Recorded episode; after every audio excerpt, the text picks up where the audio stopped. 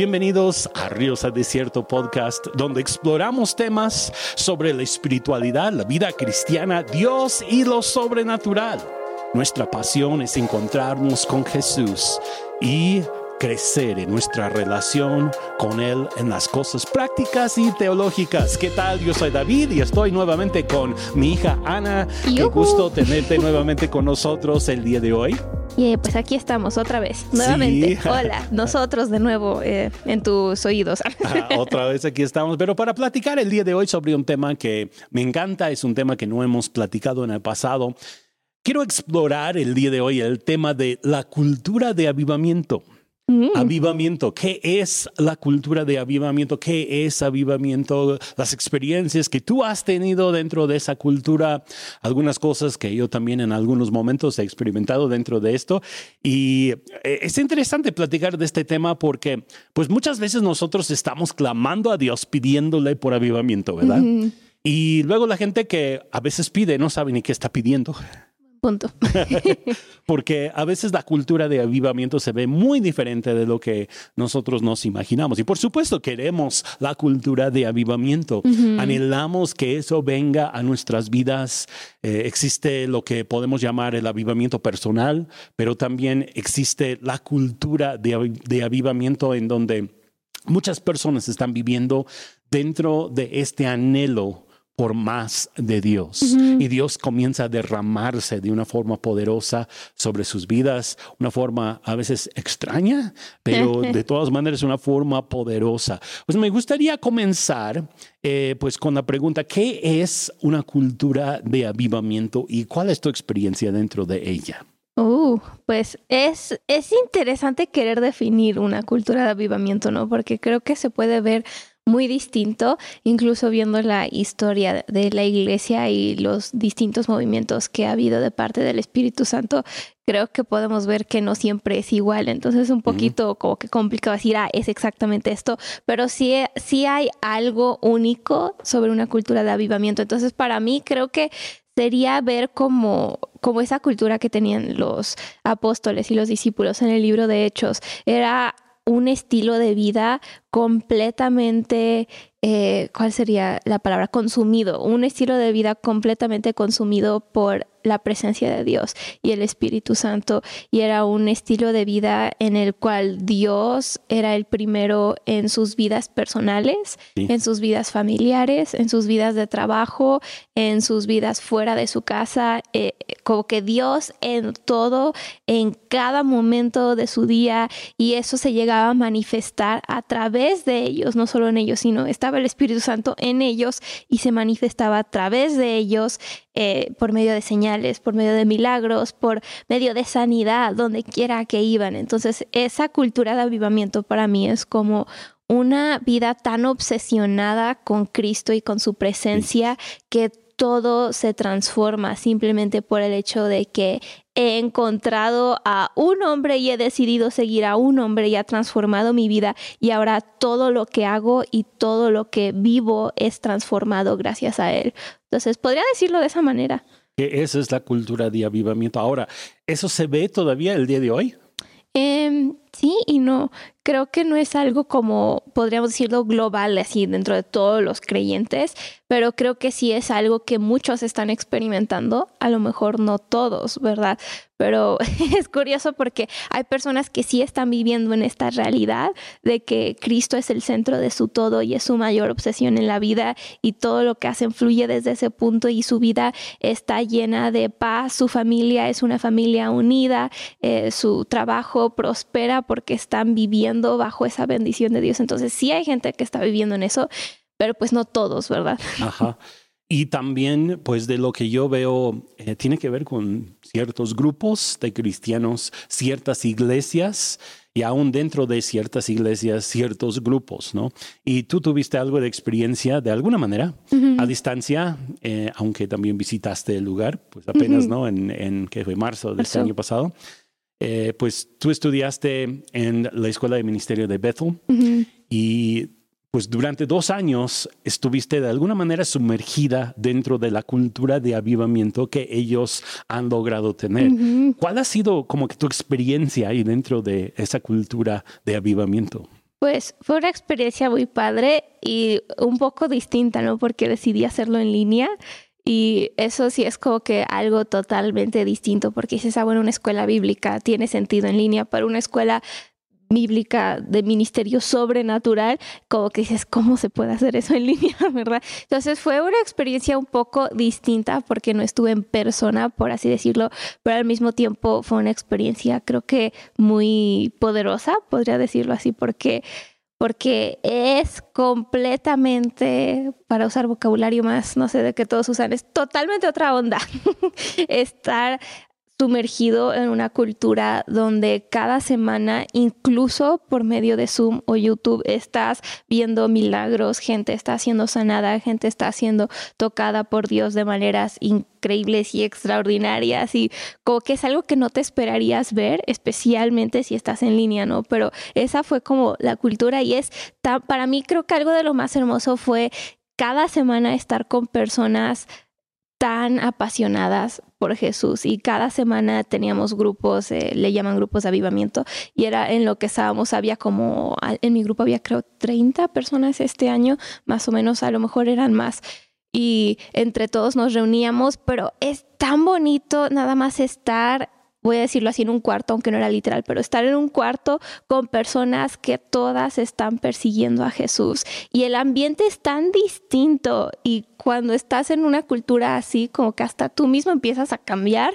simplemente por eh, juntarte con esas personas. Y aunque fue en línea, fue algo tan real y tan poderoso que digo, ay, qué padre, quiero hacerlo otra vez.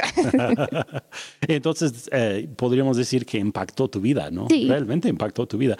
¿Qué, eh, cambios viste en ti misma durante esos dos años? Sí. Pues es curioso porque muchos hacen esa pregunta, no especialmente a estudiantes que hemos salido ya de, de la escuela o así.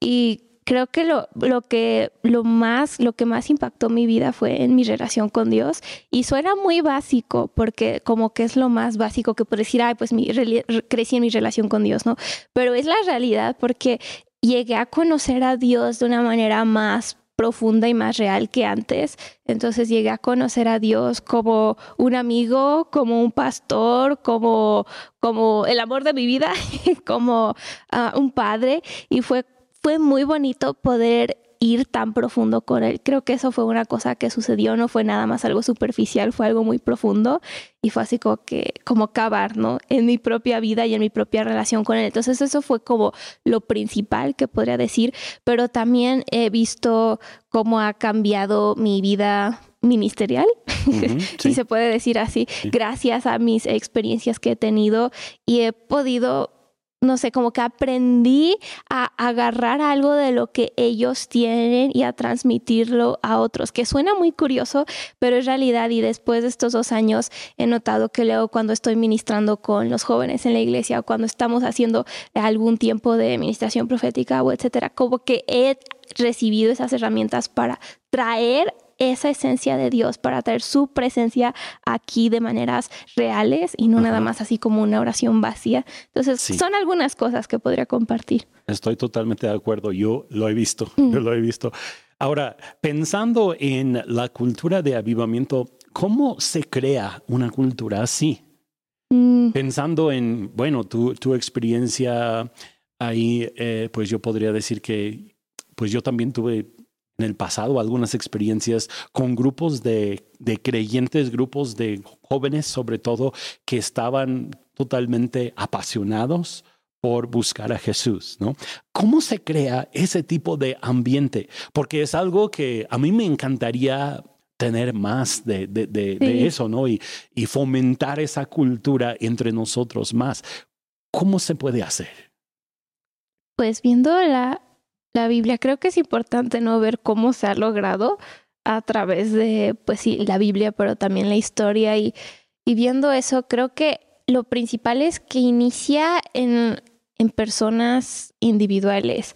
Digo, obvio, una persona no es muchas, ¿verdad? Pero creo que inicia con uno o dos, pero inicia como ese clamor individual y esa pasión individual. Entonces va a sonar un poquito raro, entonces no se espanten, pero, pero digamos, para mí es, eso inicia, así sus inicios, es cuando el Espíritu Santo posee a una persona a tal grado que esa persona tiene tanta hambre por Dios y que dice, tiene que haber más de lo que he visto y experimentado. Dios tiene que ser más grande que mi experiencia, tiene que ser más real que mi experiencia y esa persona empieza a clamar y empieza a cavar profundo, por así decirlo, y empieza a perseguir a Dios con tanta hambre que Dios viene y honra eso y como que enciende ese corazón o esa persona en fuego y después esa persona va contagiando a otros. Entonces podría decirlo así, pero creo que para crear esa cultura pues otra vez regresando al libro de los hechos, ¿no? ¿Qué es lo que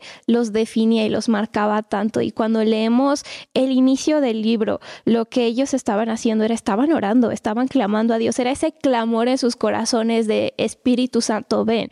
Y era cierto para ellos porque todavía no había Espíritu Santo así, en esa manera. Entonces era su clamor, no, Dios ven, y estaban en oración, estaban en unidad, había unidad entre ellos como familia juntos tenían un mismo clamor, había eh, una cultura de comunión y comunidad, y no nada más comunión los unos con los otros, sino comunión con Dios, incluso por medio de la mesa del Señor, como le decimos, y también había ese, pues ese sentir de adoración juntos. Entonces creo que era como que, como que regresando a lo básico y a veces como, como creyentes podemos irnos a tantas cosas secundarias que, que se nos olvida lo básico, ¿no? Y, y no digo que es necesariamente malo, porque de que se necesitan ministerios, de que se necesitan programas de ciertos tipos en la iglesia, sí son necesarios muchas veces, pero lo esencial que es es Dios mismo.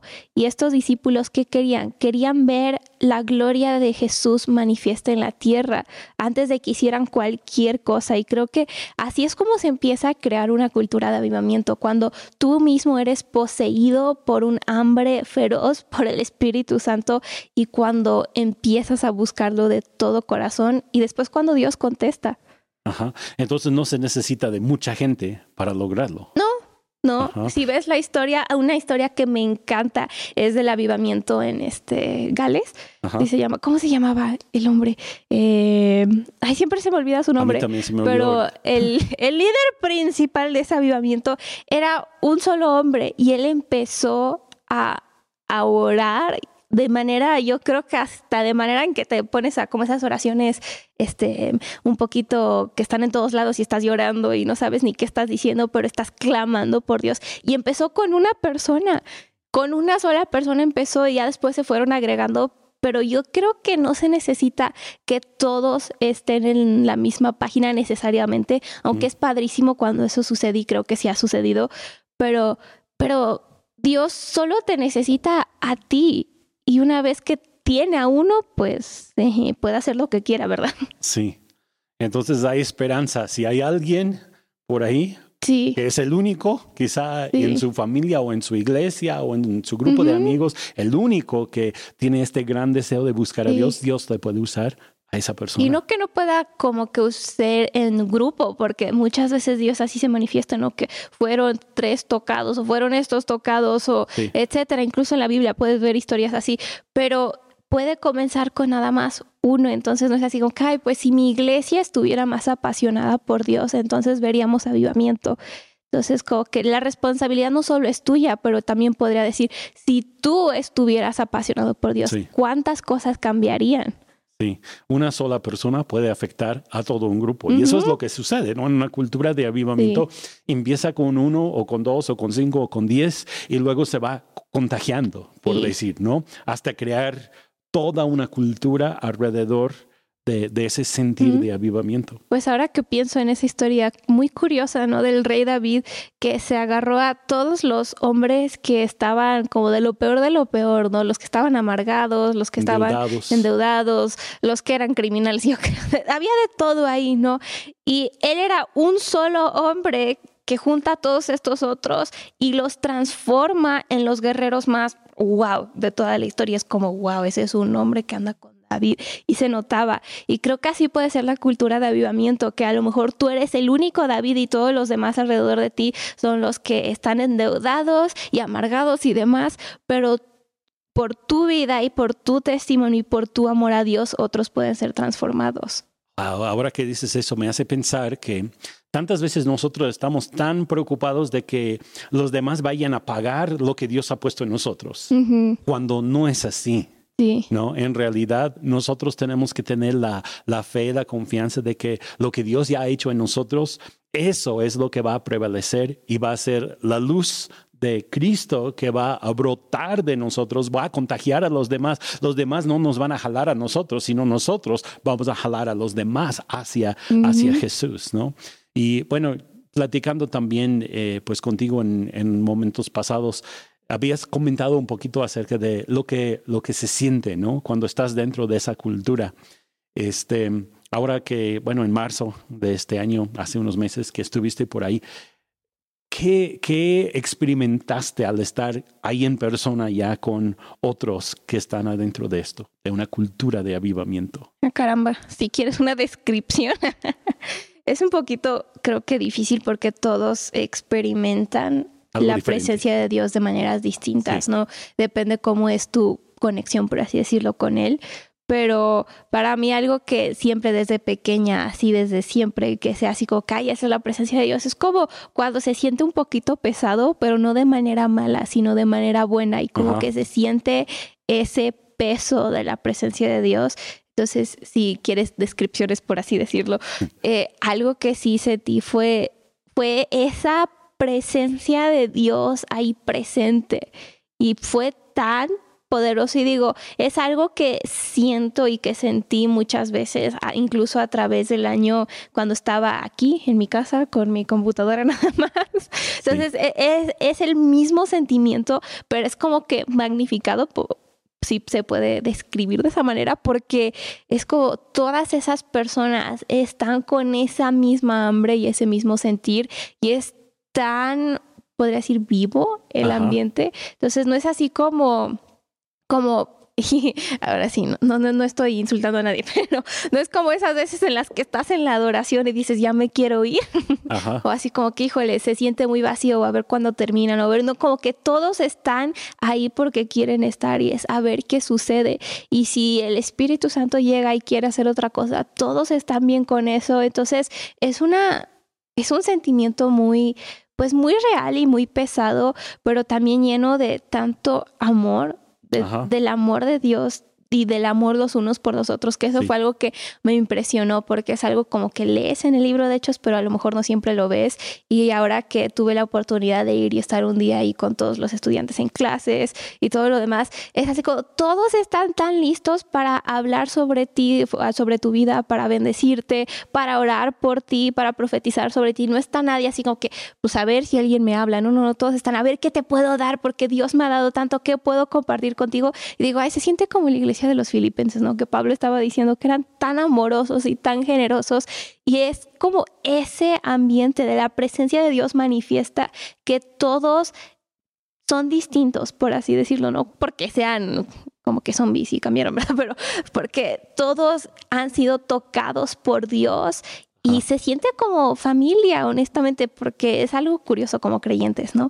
Que cuando conocemos a otro creyente, aunque no conozcamos mucho de su vida, se sienten como familia y así podría decir que se siente ese ambiente también. Y, ahora pensando otra vez en, el asunto de la cultura de avivamiento, ¿cuáles son algunos de los elementos que existen dentro de la cultura de avivamiento? Creo que ya mencioné algunos eh, y pues uno es la oración. que no es así como pues tedioso ni nada más una larga, bla, sino es como oración viva. Una, una vida de oración personal, pero también en general dentro de la iglesia. Entonces creo que hay oración, adoración también es algo creo que de lo más grande y creo que en todos los moveres de Dios siempre ha habido un énfasis tan grande en la adoración y no nada más adoración de palabras bonitas que cantamos juntos, sino adoración de estamos cantando y no sé qué está pasando porque porque hay algo que está sucediendo.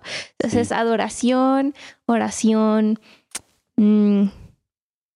¿Cómo le dijiste? ¿Elementos? Ajá, elementos básicos de, la cultura de avivamiento. Sí, pues unidad. Entonces, estás hablando de cosas que hacen la, el avivamiento o estás hablando de cosas que suceden gracias a o Ambas cosas. resultados? Ah, es que no, no, sé si decir cosas. como No, sí que podemos- la base o los resultados. No, pues ambos, ambos lados, ¿no? ambos lados.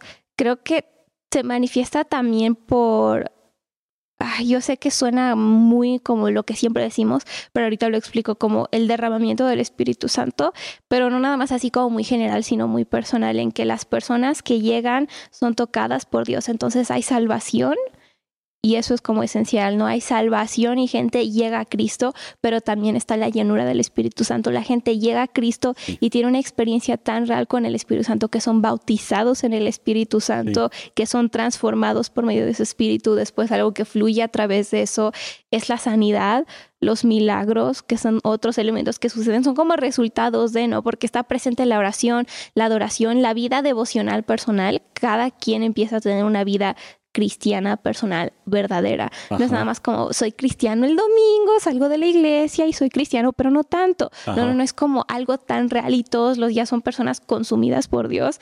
Y lo que resulta de eso, como ya dije, no es más salvación, más llenura del Espíritu Santo, más milagros, más sanidad, eh, liberación, Ajá. también eh, liberación emocional, podríamos decir que es algo que resulta de todo eso.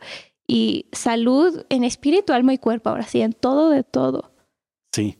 Y, y- y es, es, es, hay una forma de transmitir la cultura de avivamiento. En otras palabras, se puede traer lo que está en otro lado acá o llevar lo que yo tengo a otro lado. Si tú lo tienes, creo que sí. Sí. Y ahí está, ahí está la clave en esa frase, Ajá, ¿no? sí. Llevar lo que yo tengo a otro lado. Creo que muchas veces queremos como que hacer réplicas de avivamiento o bueno, no necesariamente de un mover así tan, tan general, pero sí se puede así, pero incluso creo que luego queremos hacer réplicas de personas que tienen la unción de Dios sobre sus vidas. Copias. Copias. Entonces, Oh, en el reino de Dios creo que Dios es tan grande que Él no necesita hacer dos de cierta persona o dos de No. cierta iglesia o dos de cierto no. grupo de alabanza o de equipo de administración o de un apóstol o de un líder. Y digo esto con convicción en mi propio corazón, no nada más así como que, ay, es que yo ya he alcanzado, como dijo Pablo, yo no he alcanzado todo, ¿verdad? Todavía no, pero algo que sí he observado incluso que, que no sé, que que como que en mi corazón luego me pesa, es que queremos a veces la visión o la unción que tiene otra persona y no buscamos la visión y la unción que Dios tiene para nosotros. Entonces, creo que es posible llevar ese avivamiento con nosotros a otro lado. Creo que si tú has tenido un encuentro con Dios y ha sido algo real, entonces vas a tener algo que llevar y algo que impartir y algo que dar y va a ser algo real y verdadero que Sí. va a tener el poder de Dios para sanar enfermos, para echar fuera demonios, para resucitar muertos. Creo que eso sí es válido. Ahora, si yo voy a algún lugar y digo, mira lo que están haciendo, está padrísimo, intento copiarlos en vez de buscar mi propio encuentro con Dios individual y también como iglesia, entonces no se va a lograr y creo que creo que sí puedes obtener cierta medida de esa unción por medio de imitar, porque cuando es como, ay, Dios mío, ¿cómo explico esto? Me estoy me estoy inspirando, ¿verdad? Pero pero como que cuando imitamos a otras personas sí aprendemos de ellos. No es así como si tú haces pizza y esto son historias verdaderas, ¿verdad? Tú haces pizza y yo te imito, pues aprendo a hacer pizza, ¿verdad? A lo mejor no me queda exactamente como la tuya, pero sí aprendí. Solo que así luego sucede en las iglesias, ¿no? Imitas a alguien y sí aprendes algo. Solo que va a llegar el punto en el que no vas a estar tú y yo voy a necesitar saber cómo hacerla y toda la receta y voy a necesitar los ingredientes en mi propia casa para hacerlo, ¿verdad? No voy a poder nada más con lo tuyo, voy a necesitar lo mío. Sí. Entonces, sí, ejemplos de pizza, wow.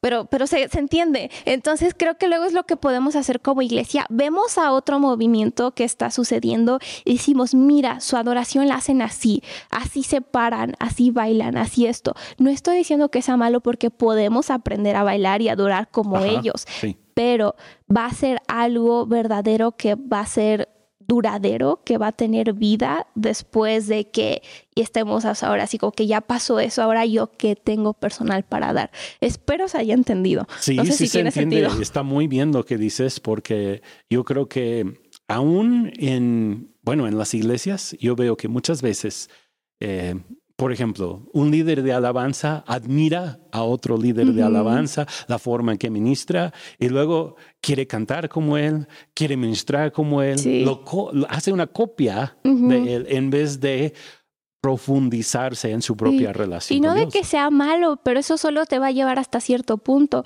Una vez que ya lo hayas imitado, Dios tiene un plan individual para tu vida y tiene una unción individual para tu vida. Entonces, si solo estás copiando lo de esa persona, esa persona va a seguir haciendo lo que Dios le dio la gracia para hacer. Ellos van a crecer, pero tú te vas a quedar como una imitación barata. Y Dios no necesita imitaciones baratas, Él necesita a ti. Ajá, pero por el otro lado, yo he visto a través de pues la historia en básicamente todos los avivamientos, cuando Dios derrama de su espíritu en cierto lugar, algunas personas de ahí salen, van a otro lugar y lo mismo comienza a suceder. Como que si se transfiere de alguna manera, ¿no? De, de, esa forma, aunque no es simplemente a través de imitar o a través de querer reproducir lo que se está haciendo en otro lado. Y no que no se pueda hacer eso, así como una imitación, porque como estás diciendo, luego hay personas que salen de cierto movimiento y lo mismo empieza a ocurrir allá. Pero más que nada a lo que me refiero, ¿no? Es de que en el reino de Dios no hay copias. Entonces, no hay nada de malo con decir, esa es la unción que tú tienes, ese es el manto que tú tienes, yo lo voy a tomar y lo voy a recibir. Solo que tienes que hacerlo tuyo. Si nada más es el manto de ellos, cuando ellos fallen, cuando ellos caigan, cuando ellos tropiecen, cuando el fuego de esa persona se apague, el tuyo va a morir. ¿Por qué? Porque era como que lo que tú eras, yo soy. Y pues Dios no necesita réplicas otra vez. Entonces sí puedo tomar como tu manto y decir, yo quiero esa unción que tú tienes, incluso por medio de la imposición de manos. Es bíblico recibir la unción de otros sobre nuestras vidas. Entonces creo que eso sí está bien, pero también está la realidad, ok, he recibido tu manto, ahora voy a hacer esto en algo mío y personal, como cuando hablamos de adueñarnos de nuestra fe o apropiarnos de nuestra fe como eso, pero también apropiarnos de nuestros encuentros con Dios y del el mover de Dios en nuestras propias vidas. Ajá. Y eso me lleva a pensar en algo que también yo he visto a través de los años. Eh, hay una diferencia entre querer retener las cosas de un avivamiento pasado y eh, pues buscar moverse en avivamiento de forma continua. ¿Sí? Y pues yo, yo he visto en algunas ocasiones pues personas que fueron usadas poderosamente por Dios hace 20 años o hace 30 años y quieren seguir haciendo lo mismo y quieren que los mismos resultados sigan de la misma forma. Y luego hay otras personas, otros ministerios que yo veo que eh, pues experimentaron lo mismo hace 30 años o hace 50 años o quién sabe cuántos años y hoy en día siguen con frescura y no solamente con el cáscaro. Sí. Ah, caramba. Creo que creo que hay que recordar que el Espíritu Santo no es algo estancado. Entonces no es como nada más un lago que ahí está, ¿no? Y no va a ningún lado, ahí se queda. Es el Espíritu Santo es más como pues un río que siempre está fluyendo, siempre está cambiando, eh, siempre está avanzando. Y el Espíritu Santo es, es una persona y es Dios y al fin de cuentas Él va a hacer lo que lo que quiere hacer, que luego puede ser espantoso para nosotros como humanos, ¿no? Así de, ay Dios, ahora qué estás haciendo? No entiendo. Entonces, Creo que sí es posible quedarse atorados en un mover de ayer en vez de continuar con lo que Dios está haciendo y querer como replicarlo, porque qué tal que Dios estaba haciendo pastel ayer y hoy está haciendo donas y hoy la comida, ¿verdad? Pero para, para, para que se entienda. Entonces, algo que, que sucede es que incluso la Biblia lo dice en Salmos, que Dios es Dios y hace lo que quiere. Y es como que, ah, caramba, pues sí, ese es el caso. Él es el Señor sobre nuestras vidas. Antes que cualquier cosa, es nuestro Señor, nuestro Dios, nuestro amo. Entonces, Él hace lo que quiere. Y lo que luego he visto que sucede en avivamientos es que en un, en un momento o en un mover Dios estaba moviendo de cierta forma, entonces como que las personas aprendieron esa forma o ese lado de Dios. Y nos gusta lo que es familiar, lo que es conocido, ¿no? Entonces digamos que yo estoy en ese mover, yo ya sé que así se mueve Dios, y ya sé que esto es lo que hace, yo sé que así es, y eso es bueno, pero ¿qué tal que me acostumbro a eso y empieza a suceder otra cosa? Y digo, no, pues es que yo ya me acostumbré a esto, esto es lo que Dios hace, esto es lo que voy a seguir haciendo, pero ¿quién dijo que Dios no puede cambiar? Digo, siempre decimos, ¿no? Que Él es el mismo ayer, hoy y siempre, y eso es cierto, pero sigue siendo un Dios que fluye, un Dios que se mueve. Incluso en la Biblia vemos cómo sus tratos con la humanidad van cambiando dependiendo la temporada de la historia en la que estaban. Sí, así es. Vemos todos estos pactos distintos. Dios se mueve de maneras distintas dependiendo la temporada. Entonces, sí, creo que es posible, ¿no? Atorarnos en algo y podemos dar ejemplos muy básicos, ¿no? Como luego a lo mejor un cierto mover de Dios es definido por la risa. Y eso es muy chistoso, ¿no? Hasta ya me va a dar risa a mí, ¿no? Pero suena curioso eso. Y es como, ah, pues es que llegó el Espíritu Santo y se empezaron a reír las personas, no porque había nada tan gracioso necesariamente, no porque era emocional la cosa, sino porque era Dios. O sea, nadie los podía controlar. Era el Espíritu Santo. Entonces, era algo verdadero y era algo real y hay que honrar eso, ¿no? Pero ahora, ¿qué tal que hay otro mover de Dios, otra visitación de Dios y ahora la gente está llorando? Y tú dices, no, esto no es Dios, hay que reír. ¿Y qué tal que en ese momento Dios está quebrantando corazones y está haciendo algo real por medio de usar las lágrimas? ¿no? Y tú te quieres seguir riendo y es como que no, tenemos que aprender a movernos con el Espíritu de Dios. Y eso es algo, creo que uno de los retos más grandes, ¿no? En nuestra vida como iglesias y como creyentes, el hecho de que hay que reconocer que si queremos a Cristo, que si queremos que Él sea nuestra pasión, última en la vida, entonces hay que aprender a fluir con Él. Él no fluye con nosotros, nosotros fluimos con Él. Sí, y pues hablando de manifestaciones, eh, pues vemos que hay diferentes manifestaciones dentro de los avivamientos. Y pues como mencionas, pues cada avivamiento es diferente, cada cultura de avivamiento es diferente, pero hay ciertas manifestaciones del Espíritu Santo. A veces son manifestaciones que ofenden a algunos, pero existen esas manifestaciones y eh, pues podríamos platicar un poquito sobre eso, ¿no? A ver, ¿cuáles son algunas de las manifestaciones que tú has visto? Pues la manera en que Dios está obrando el día de hoy. Pues son muy ofensivas. y lo voy a decir, y antes de, decir lo que he visto, eh, yo, yo, ahora sí suena como si tuviera muchos años, no estoy joven, pero yo antes Yo antes había visto muchas manifestaciones como replicadas en vez de reales, entonces eso causó que mi corazón pues crecí en la iglesia, casi casi nací en la iglesia y pues de chiquita veía tantas cosas y veía muchas exageraciones y cosas así que decía, o sea, esta señora no se cayó, la empujaron, ¿no? O cosas así que veía excesos, entonces para mí llegó a ser muy ofensivo ver cualquier tipo de manifestaciones y yo así dije, no, pues no, si se cae es porque esta persona está bien emocional y no fue Dios.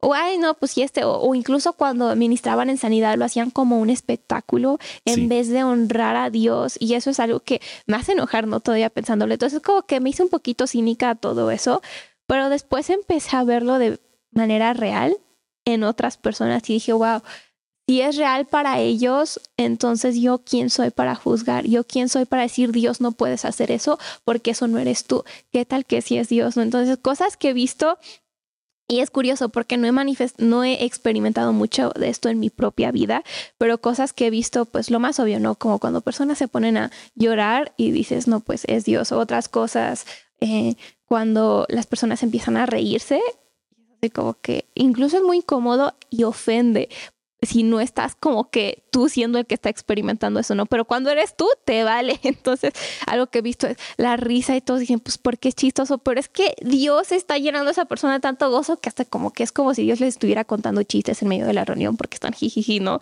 Entonces, he visto eso, he visto cosas incluso que otros no quieren nada que ver con esto y eso es como, ¿cómo se dice? Como oro en polvo.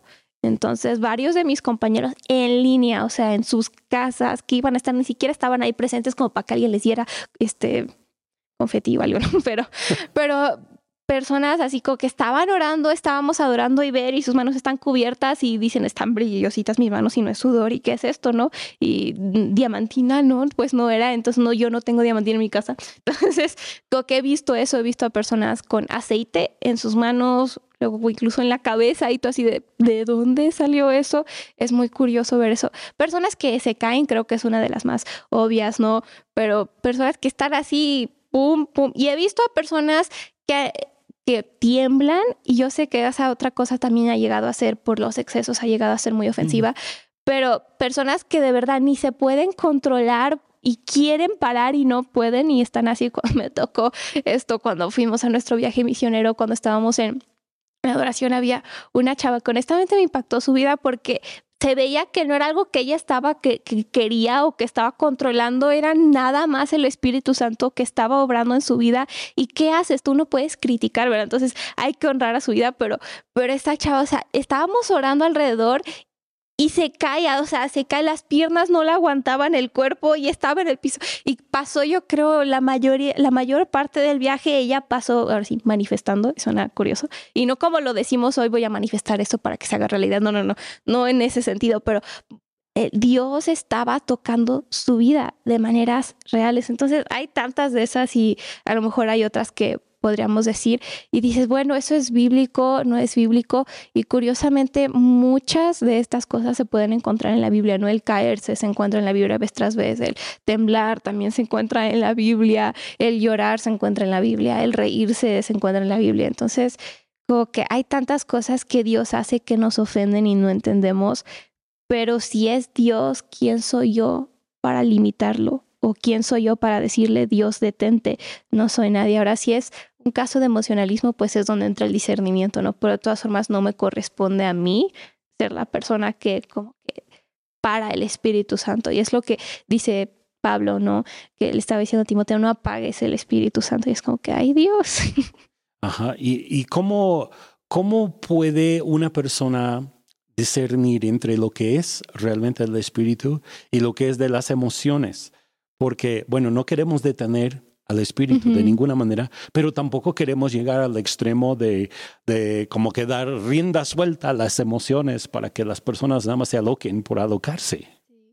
Pues eso es algo que yo también todavía estoy aprendiendo, porque no es fácil y creo que mucho de esto fluye de tu propia relación con Dios. Entonces, si yo tengo una relación viva con Dios, yo voy a poder reconocer si es Él o no, porque lo conozco, no es como si alguien llegara y me dijera, soy tu papá, y yo, obvio no, o sea, conozco muy bien a mi papá, tú qué haces aquí, no vete. Entonces, o si alguien me llamara por teléfono y dijera, oye, ¿sabes qué? Soy tu mamá, y así de, ajá, así, como a ver, dime qué es lo que has hecho esta semana, porque conoces a la persona, y creo que así es, especialmente cuando se trata de discernimiento, porque puede que vayas a un lugar y todo lo que ves te es ofensivo y puedes decir, estas personas solo están haciendo puro show.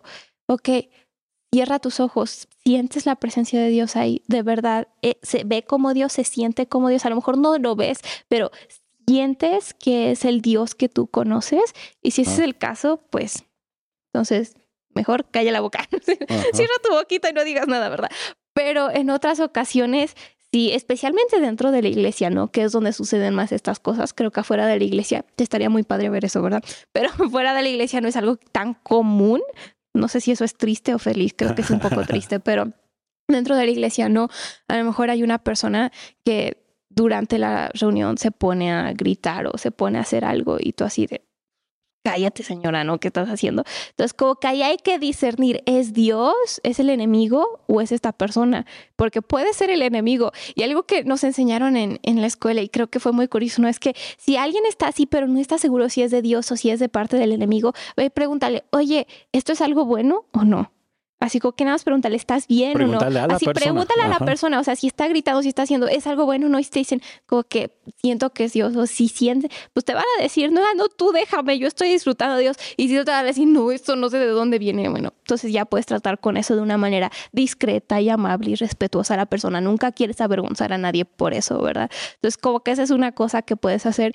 Y otra cosa si hay una persona también, algo que nos enseñaron, especialmente en una escuela de ministerio sobrenatural, pasan muchas cosas, pasan muchas cosas. Entonces, si alguien está así como a tal punto que ya está interrumpiendo o algo, a lo mejor no lo confrontas en el momento, al menos que sea necesario y lo haces de manera amable, ¿verdad? Pero a lo mejor lo confrontas después como, y no es tu trabajo, o sea, no es mi trabajo. Si yo no soy su líder, si yo no tengo autoridad sobre esa persona, no, pero digo, si está bajo mi autoridad, etcétera, puedo ir y hablar con ellos en privado y decir, oye, ¿sabes qué? Mira, he notado esto que ha estado sucediendo.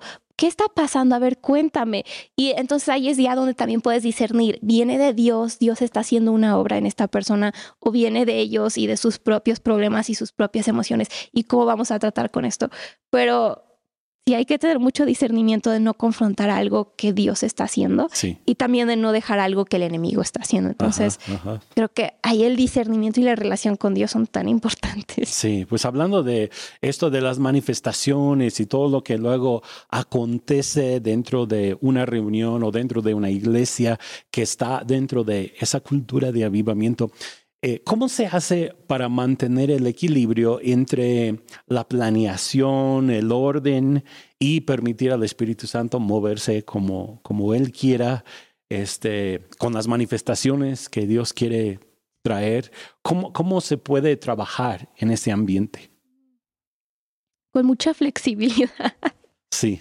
Entonces, otra vez, no mencionando que en una escuela de ministerio sobrenatural muchas cosas ocurren y no siempre puedes tener el control porque al fin de cuentas estás cultivando un ambiente donde le estás dando permiso a Dios de hacer lo que quiera. Quizás ese es el problema con muchos de nosotros como iglesias también. No queremos que haga lo que quiera. no le damos el permiso real. Y ahí está el detalle, que el avivamiento no es algo siempre ordenado y muy calmado. No, es un desgorre. o sea, para decirlo en términos bien como podemos decir, brutos.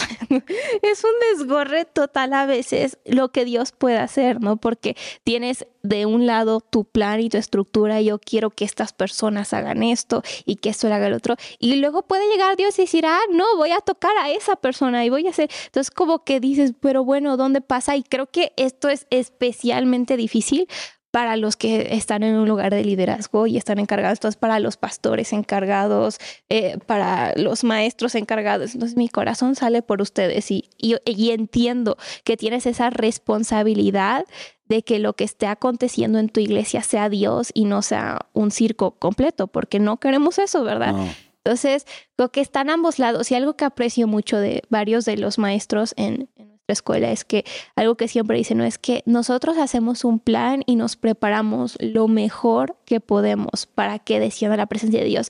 Y ah. lo dicen que es como estar facilitando, ¿no? El avivamiento. Entonces, ¿qué haces? Yo pues facilito el avivamiento para... ¿Por qué? Porque hay cosas técnicas. No necesitamos que la gente tenga donde sentarse. Tiene que haber un pasillo, si va a haber administración, dónde se va a parar la gente, dónde va a pasar el orador, etcétera. Hay tantos detalles administrativos que sí hay que ver. Entonces, algo que ellos siempre dicen, o incluso cuando se trata de predicar, dicen, siempre me preparo lo mejor que puedo, estructuramos todo lo mejor que podamos, pero si llega el Espíritu Santo y nos empieza a mover en otra dirección, lo dejamos.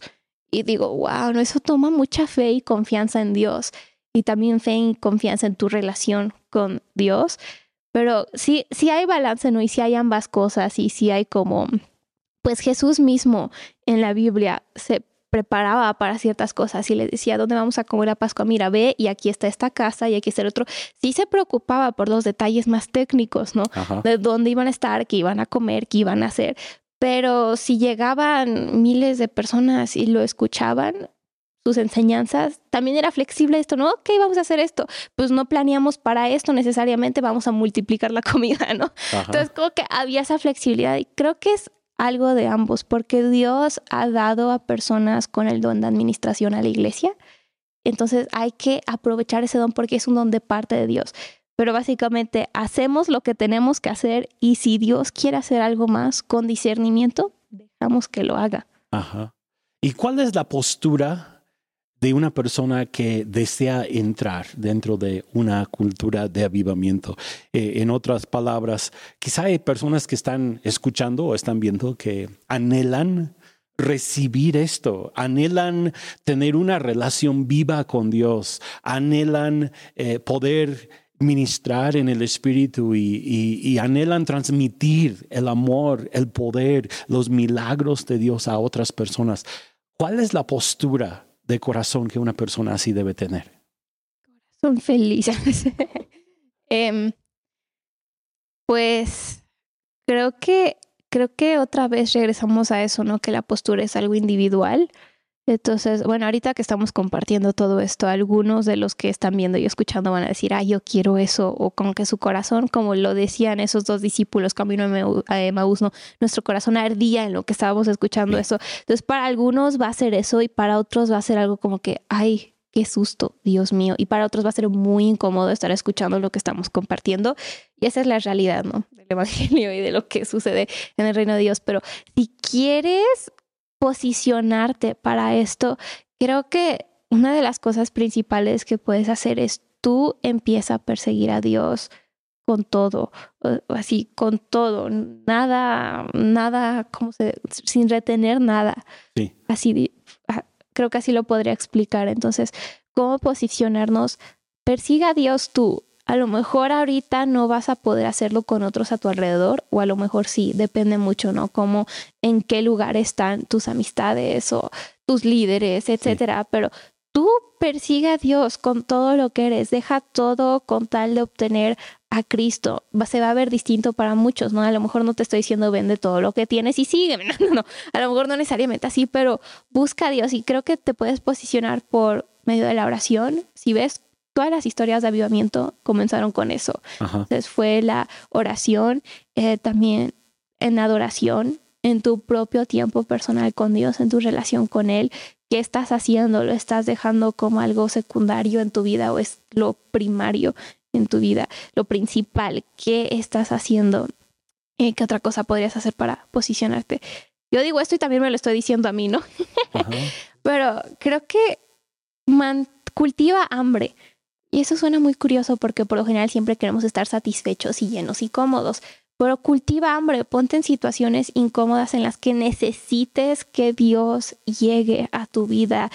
Haz que ten una actitud de desesperación por ver a Dios y por ver su reino y clama y, como que no sé cómo decirlo, jala hacia ti ese cielo para acá abajo.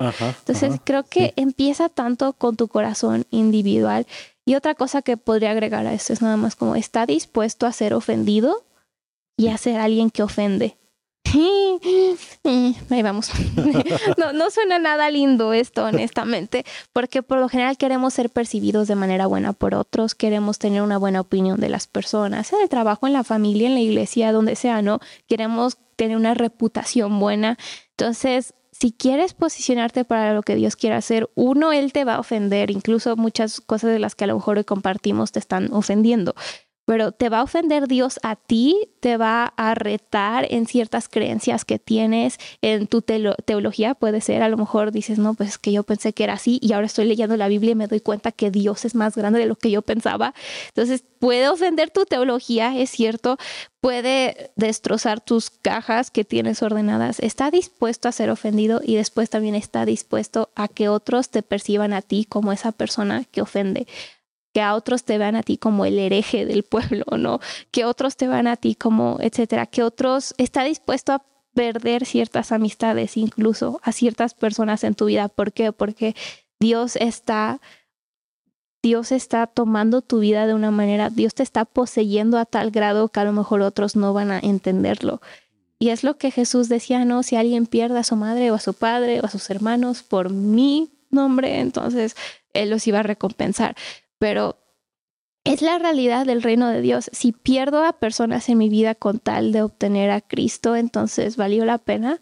Digo, a lo mejor no queremos perderlas intencionalmente, de ninguna manera. Si eso sucede, no es porque ay, estoy alejando a todos de mí. No, no, no. Pero sí hay que estar dispuestos a pagar el precio por eso. Pero por el otro lado, yo estoy seguro que, eh, pues también si te entregas totalmente al Señor, y comienzas a experimentar su presencia, su amor, eh, pues más de Dios en tu propia vida, eso va a atraer también a otras personas hacia tu vida. Y es lo que Jesús decía, ¿no? Si pierdes todo esto, vas a ser bendecido con más. Y es algo curioso, luego como que borramos el premio de la Biblia y solo ah, predicamos el sufrimiento, cuando la realidad es que de Jesús es un Jesús que recompensa a los que sufren, que trae gente a la vida de aquellos que lo están amando, es un Dios que llena a otros con coronas y premios y recompensas y banquetes y fiestas. Entonces, como que no hay que quitar esa realidad, va a valer la pena si estás persiguiendo a Dios y su, si obtienes a Cristo, vas a, todo lo demás lo vas a obtener, como decía Jesús en Mateo que 6, ¿no? Que todo lo demás va a ser añadido. 6.33, así es, así es. Pues a mí me gustaría concluir este tiempo, eh, pues voy a pedirte que tú ores por las personas que quizá como que esta plática les ha despertado una chispa en su corazón, ¿no? Como, que, como que algo comienza a arder dentro de ellos. Y pues yo creo que es el momento en que el Espíritu Santo puede soplar sobre tu vida y puede causar que esa chispa se haga una pequeña llama de fuego y esa llama de fuego comience a encender todo un bosque de personas, de corazones secos que necesitan de la presencia de Dios. Así que voy a pedirte que tú ores por, por la gente que nos está escuchando hoy. Sí, pues si estás escuchando y quieres recibir esto, ah, esto es para ti. Y si estás como que medio espantado, pues también esto es para ti. Eso suena muy mala onda, ¿no? No quiero espantar a nadie, pero si quieres recibir esto nada más, quiero que junto conmigo hagas esta oración y digas, Espíritu Santo, ven y poséeme. Espíritu Santo, ven a mi vida y poséeme. Dios, yo te pido que tú te conviertas en la obsesión más grande de nuestras vidas, que tú te conviertas en el único por el cual vivimos, que tú te conviertas en la meta hacia la cual corremos y que tú llegues a ser la única cosa por la cual decimos esto vale la pena, que tú seas el único y el primero en nuestras vidas. Yo te pido que tú enciendas nuestros corazones, incluso que a lo mejor ahorita podemos decir, Dios, yo sé que no he alcanzado eso, yo sé que no he alcanzado todo, yo sé que ni siquiera he visto el inicio, pero yo quiero verlo y te pido que tú nos enciendas hoy en... Sí, que tú nos enciendas por tu corazón y que tú nos enciendas por tu presencia. Y yo te pido que hagas que nuestros corazones ardan por lo que arde el tuyo. Que lo que hay en tu corazón empiece a estar en lo que hay en el nuestro. Que tú reemplaces incluso cualquier cinicismo que ha habido en contra de algún mover de tu presencia y que tú nos hagas en personas que no pueden ser ofendidas por ti. ¿Por qué? Porque pues tú haces lo que quieres y nosotros te seguimos a donde vayas. Entonces, hoy te pedimos que tú vengas y tomes el control de nuestras vidas y pues nosotros nos rendimos ante ti, ya estamos sensibles a lo que quieres hacer e incluso a lo que estás comenzando a hacer en el nombre de Jesús. Amén. Muchas gracias, Ana. Y yo sé que el Señor está tocando a algunos de ustedes ahora mismo.